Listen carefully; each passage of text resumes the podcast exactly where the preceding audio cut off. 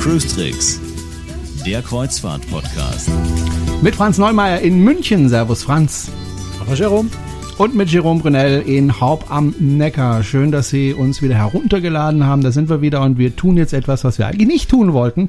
Wir wollten eigentlich nicht mehr über Corona sprechen, aber äh, es ist einfach, wir, wir kommen nicht dran vorbei. Übrigens, dieses Schifffahren, was wir gerade gehört haben im Intro, ähm, das wird man wahrscheinlich in den Häfen derzeit nicht hören, also Schiffshörner von, von Kreuzfahrtschiffen. Wobei der Frachtverkehr weltweit ja eigentlich ganz normal der, läuft, ne, Franz? Äh, naja, relativ normal. Also klar läuft er. Äh, in dem Bereich gibt's Riesenprobleme mit der Crew, ähm, weil natürlich ganz viele Crewmitglieder an Bord sind, deren Vertrag eigentlich abgelaufen ist, die gerne nach Hause wollten, die aber nicht nach Hause können, weil Flugverkehr nicht geht, weil, weil äh, die Länder sich weigern, die Leute überhaupt an Land zu lassen. Äh, auf der anderen Seite sitzt ein Landcrew, die eigentlich gerne auf oder vielleicht aufs Schiff möchte, weil dort ein Vertrag für sie anfängt, wo sie Geld verdienen könnten, aber da nicht hin können. Ähm, da ist ziemlich viel Aufruhr in dem Frachtbereich, äh, was aber die Schiffe fahren. Anfängt ein das ernstes ist, Problem. aber sie fahren natürlich, klar. Mhm. Der, der, Frachtverkehr äh, läuft weiterhin. Ansonsten gibt es dieses Crew-Problem natürlich auch auf Kreuzfahrtschiffen, wo die Crew ja auch festsitzt und nicht runter kann, die jetzt gerade an Bord sind, weil sie eben nicht an Land dürfen.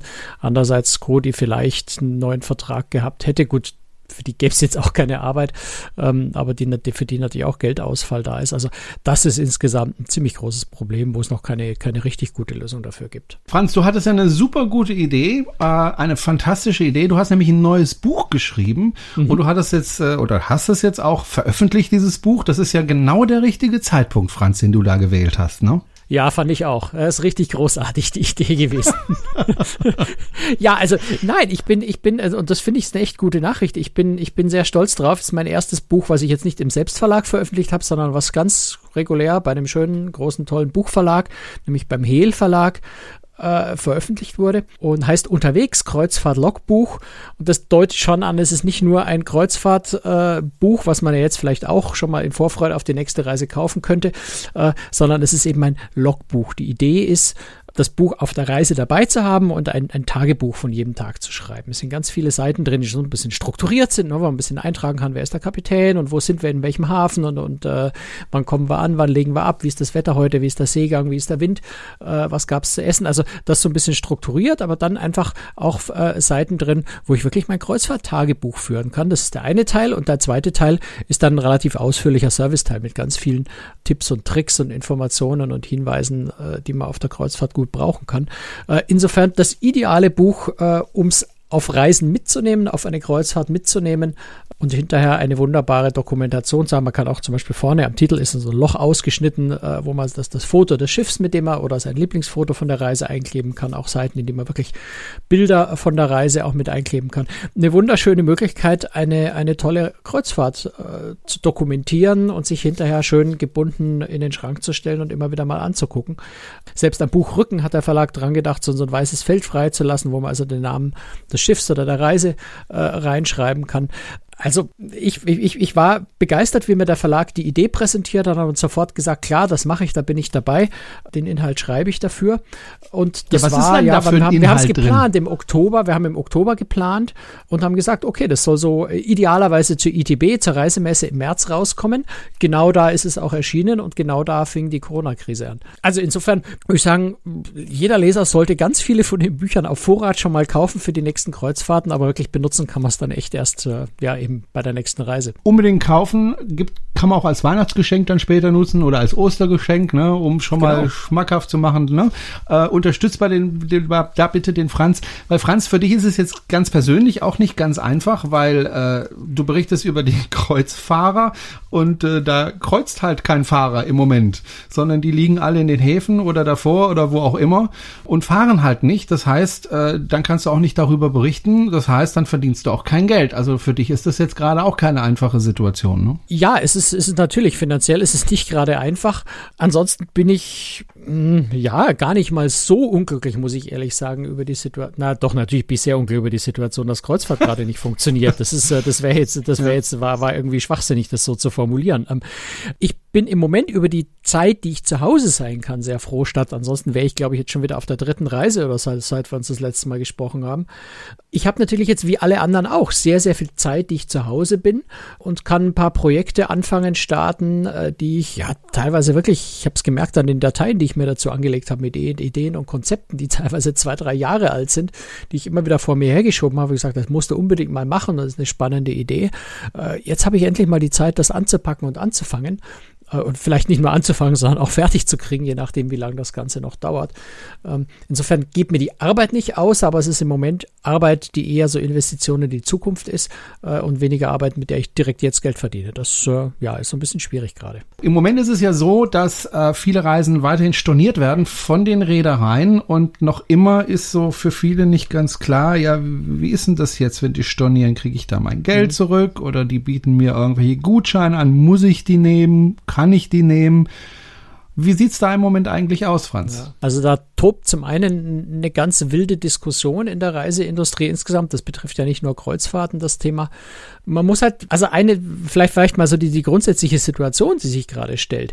Natürlich leidet die gesamte Wirtschaft unter der Situation. Das ist klar. Ganz viele Unternehmen, Geschäfte haben zu, verdienen kein Geld. Für Reisebüros, für Reiseunternehmen, gerade auch für Reisebüros, ist die Situation doppelt schlimm. Die haben gerade Januar, Februar sind ganz, ganz starke Monate. Manche Reisebüros machen im Januar, Februar 40 Prozent ihres Jahresumsatzes. Die haben also Januar, Februar gearbeitet wie Wilden, haben Kreuzfahrten, haben Reise verka Reisen verkauft wie verrückt, haben dafür Provisionen von den äh, Reiseveranstaltern bekommen. Und jetzt ist es ja nicht nur so, dass die Reisebüros jetzt im Moment keine Arbeit haben, weil gut, wer geht im Moment ins Reisebüro und bucht eine Reise? Eher, eher wenig. Ne? Also Reisebüros, Kreuzfahrtveranstalter, äh, Reiseveranstalter haben alle Kurzarbeit, fast alle Kurzarbeit beantragt inzwischen, teilweise auch sehr, sehr kurze Kurzarbeit, also quasi fast überhaupt nicht mehr arbeitend. Aber gleichzeitig werden ja die Reisen jetzt auch alle storniert. Das heißt, es ist nicht nur so, dass die Reisebüros jetzt nichts mehr verdienen, sondern sie müssen sogar den gesamten Verdienst, den sie im Januar und Februar haben, wieder zurückzahlen, weil die Reedereien, die äh, Kreuzfahrtunternehmen, die, die Reiseveranstalter ja auch die Provisionen für die nicht stattfindenden Reisen wieder zurückfordern im Wesentlichen. Das heißt, äh, gerade Reisebüros trifft das ganze Thema doppelt und das ist schon, das ist schon sehr, sehr hart. Das ist die eine Seite. Die andere Seite ist natürlich die Seite des Kunden, des Passagiers, des Reisenden, der sagt, ja, meine Reise hat nicht stattgefunden, natürlich will ich da auch mein Geld wieder zurück. Ich bezahle ja nicht für nichts. Ist genauso nachvollziehbar und logisch.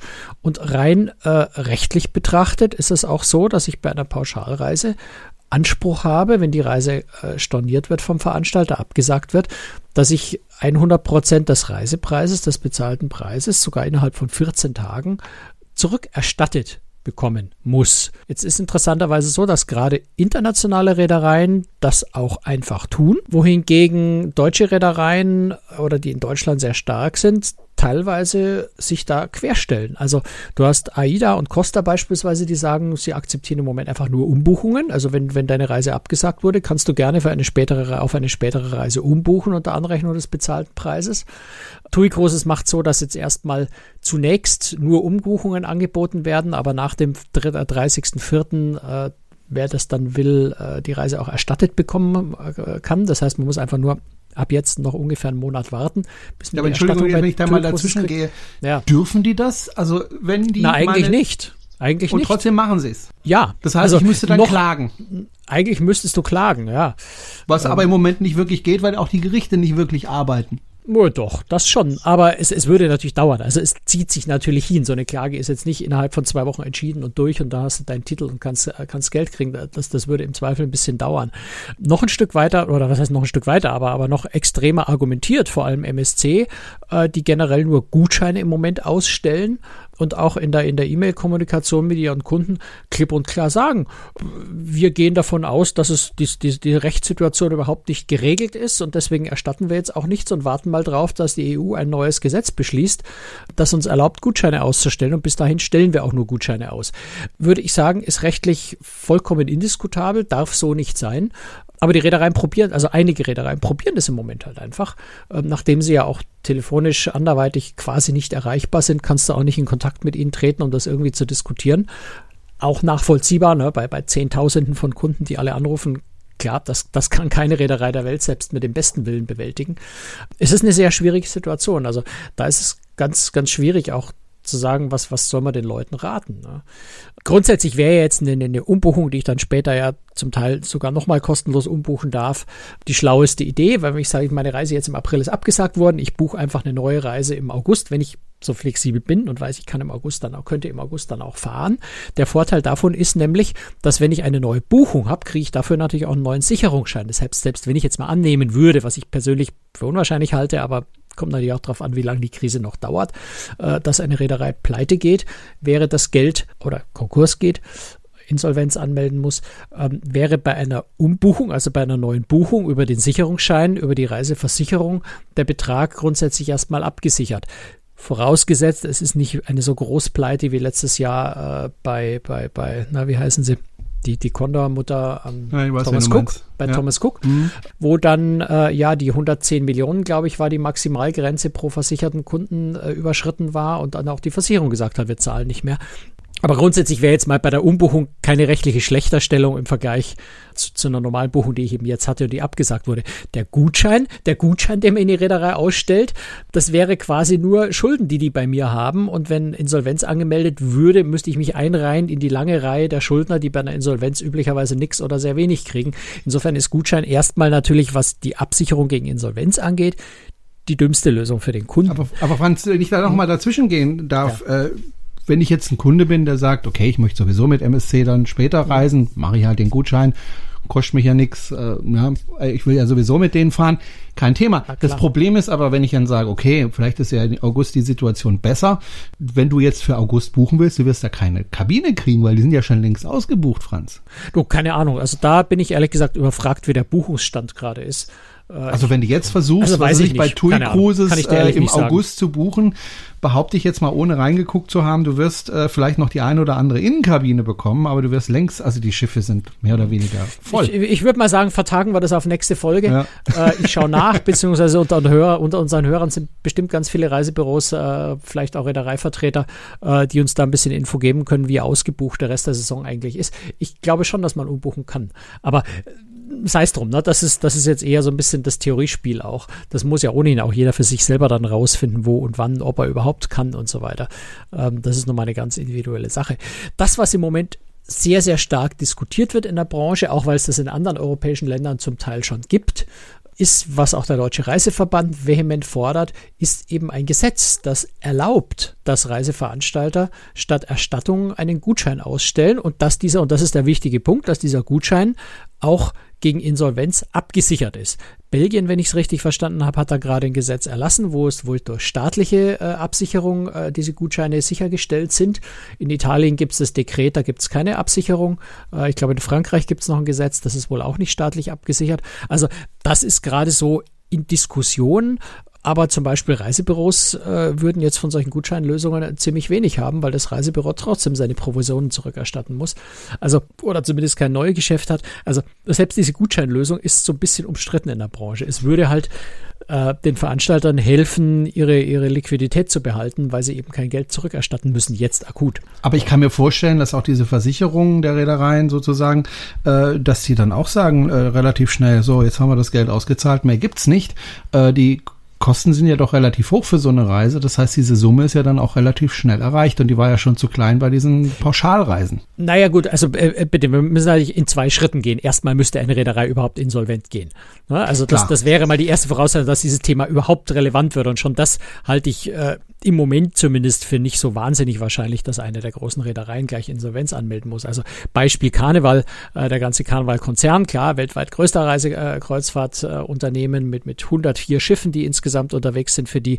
Ähm, die haben erst vor kurzem, haben sie, ich glaube, drei Milliarden einen neuen Kredit aufgenommen, geben jetzt gerade neue Aktien aus im Wert von 4,2 Milliarden Dollar, glaube ich. Also da ist schon noch sehr, sehr viel Potenzial, was die Reedereien auf der Hinterhand haben, äh, wo sie noch noch zubuttern können, wo sie sich noch mit, äh, mit Liquidität versorgen können.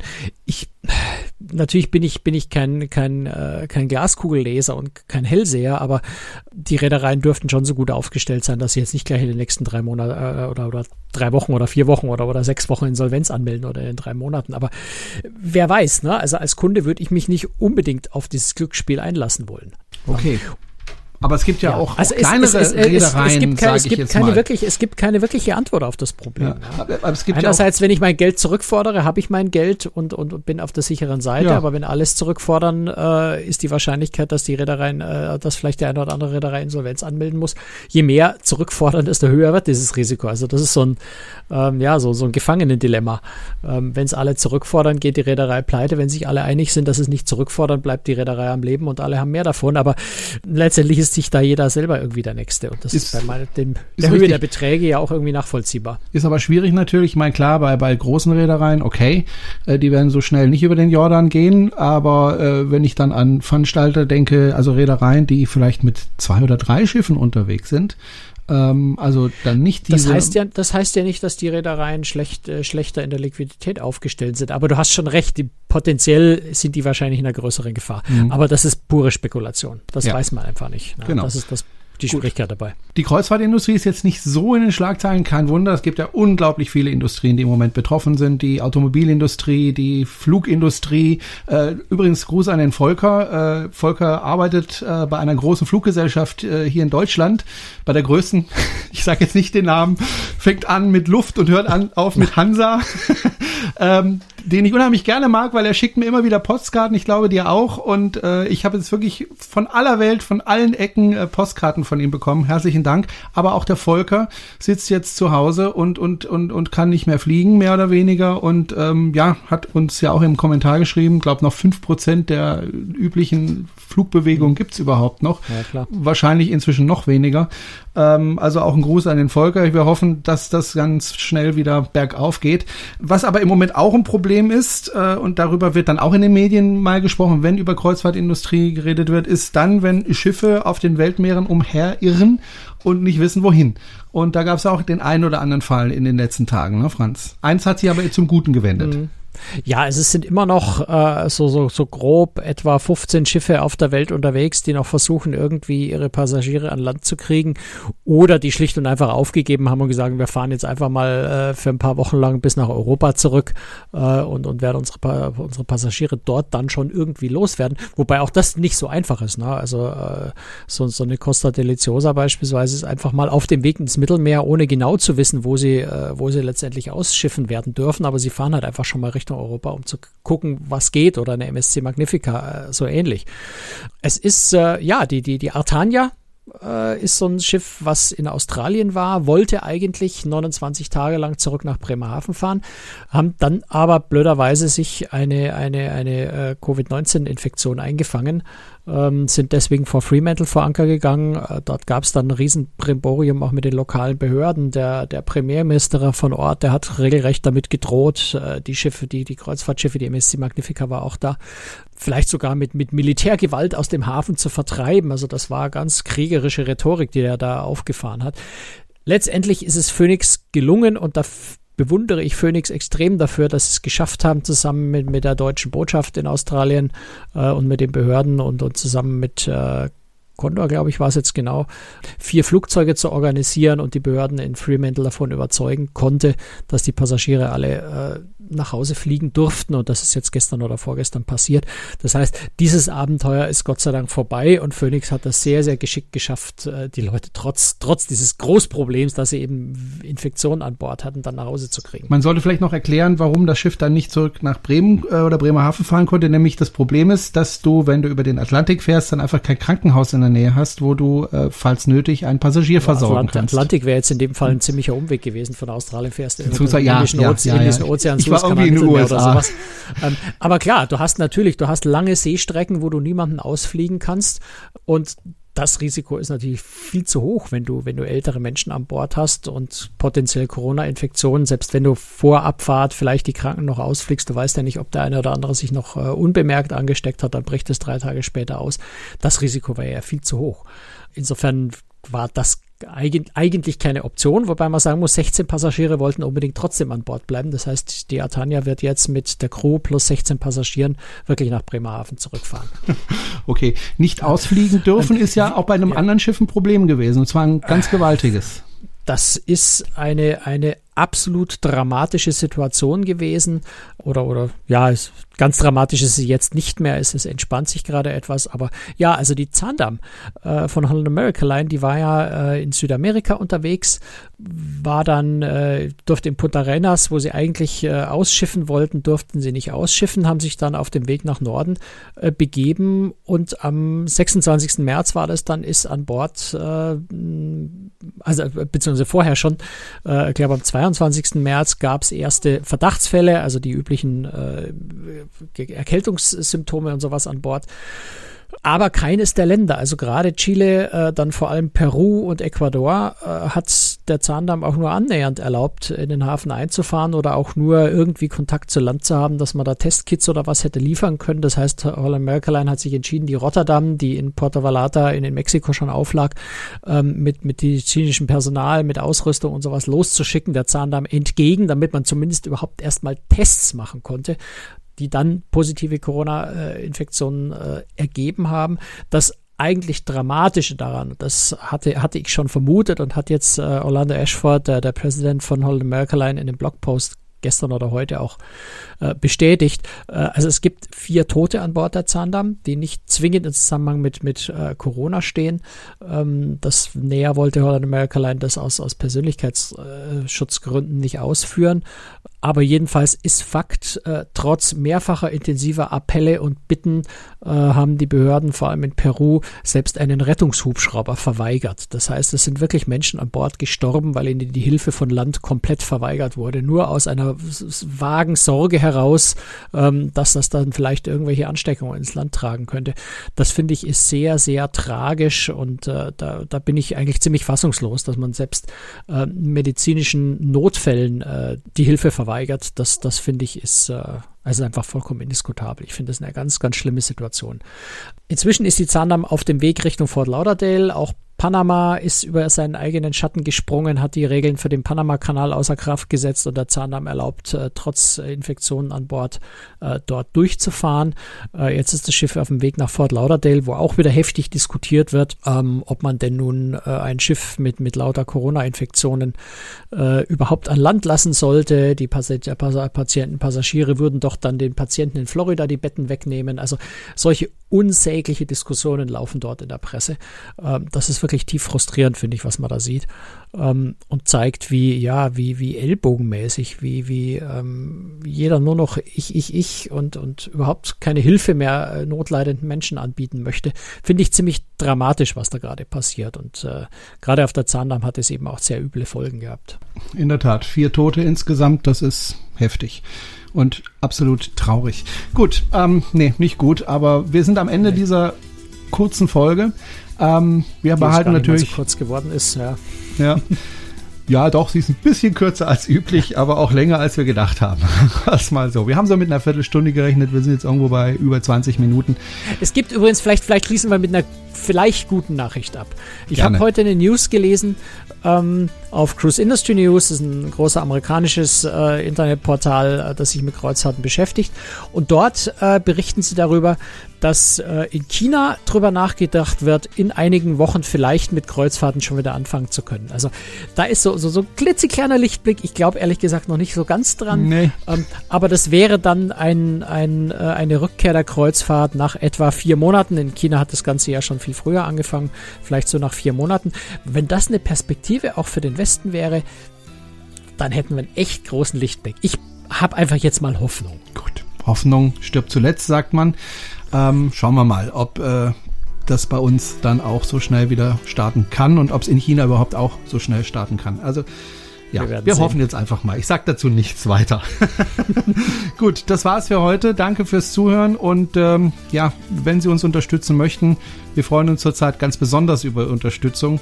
Äh, dann finden Sie alle Informationen dazu auf der Website www.cruisetricks.de. Und ähm, ja, wir freuen uns über Unterstützung. Muss ja gar nicht viel sein, aber regelmäßig, das wäre toll. Danke an all diejenigen, die jetzt schon an uns Geld überweisen. Und äh, ja, Ihnen bleibt noch zu sagen, bleiben Sie bitte gesund, bleiben Sie zu Hause weiterhin und äh, halten Sie durch und äh, wir melden uns bald wieder und unterhalten Sie zumindest genau. noch. Und nächste Woche Stündchen. machen wir eine, versprochen, eine, also wenn nicht was fürchterlich Dramatisches passiert, eine ganz, ganz normale äh, Podcast-Folge ja. und reden da. Ich glaube, wir verraten einfach schon mal, über was wir reden, weil Gerne. es war eine wunderschöne Reise in, in Chile durch die chilenischen Fjorde mit der Hanseatic Nature. Und das ist auch ein Schiff, über das man auch für, für vielleicht die fernere Zukunft, für nächstes Jahr mal nachdenken kann, weil es wirklich ein ganz wunderschönes Expeditionsschiff ist. Und darüber sprechen wir mal wieder in einer ganz regulären, positiven, schönen äh, Reise-Kreuzfahrt-Podcast-Folge, äh, ganz abseits der dämlichen Corona-Krise. Genau, und die Corona-Krise wird ja auch irgendwann mal vorbei sein und äh, dann können wir wieder reisen. Franz, ich wünsche dir alles Gute und auch du bleib gesund, ne? Tschüss. Ja, du natürlich auch und alle Hörer bitte auch. Bis ja. dann. Ciao. Wobei, Servus. ich huste schon. Na, bitte nicht. Aber wir sind weit entfernt. Da ist, äh, ja, ja, eben. Wir Deswegen sind nur per, per Kabel so verbunden äh, und per Skype-Kabel, ähm, glaube ich, gibt es noch keine Übertragungswege. Nein, Gott sei Dank nicht. Mach's gut, ciao. Bis dann, ciao, servus.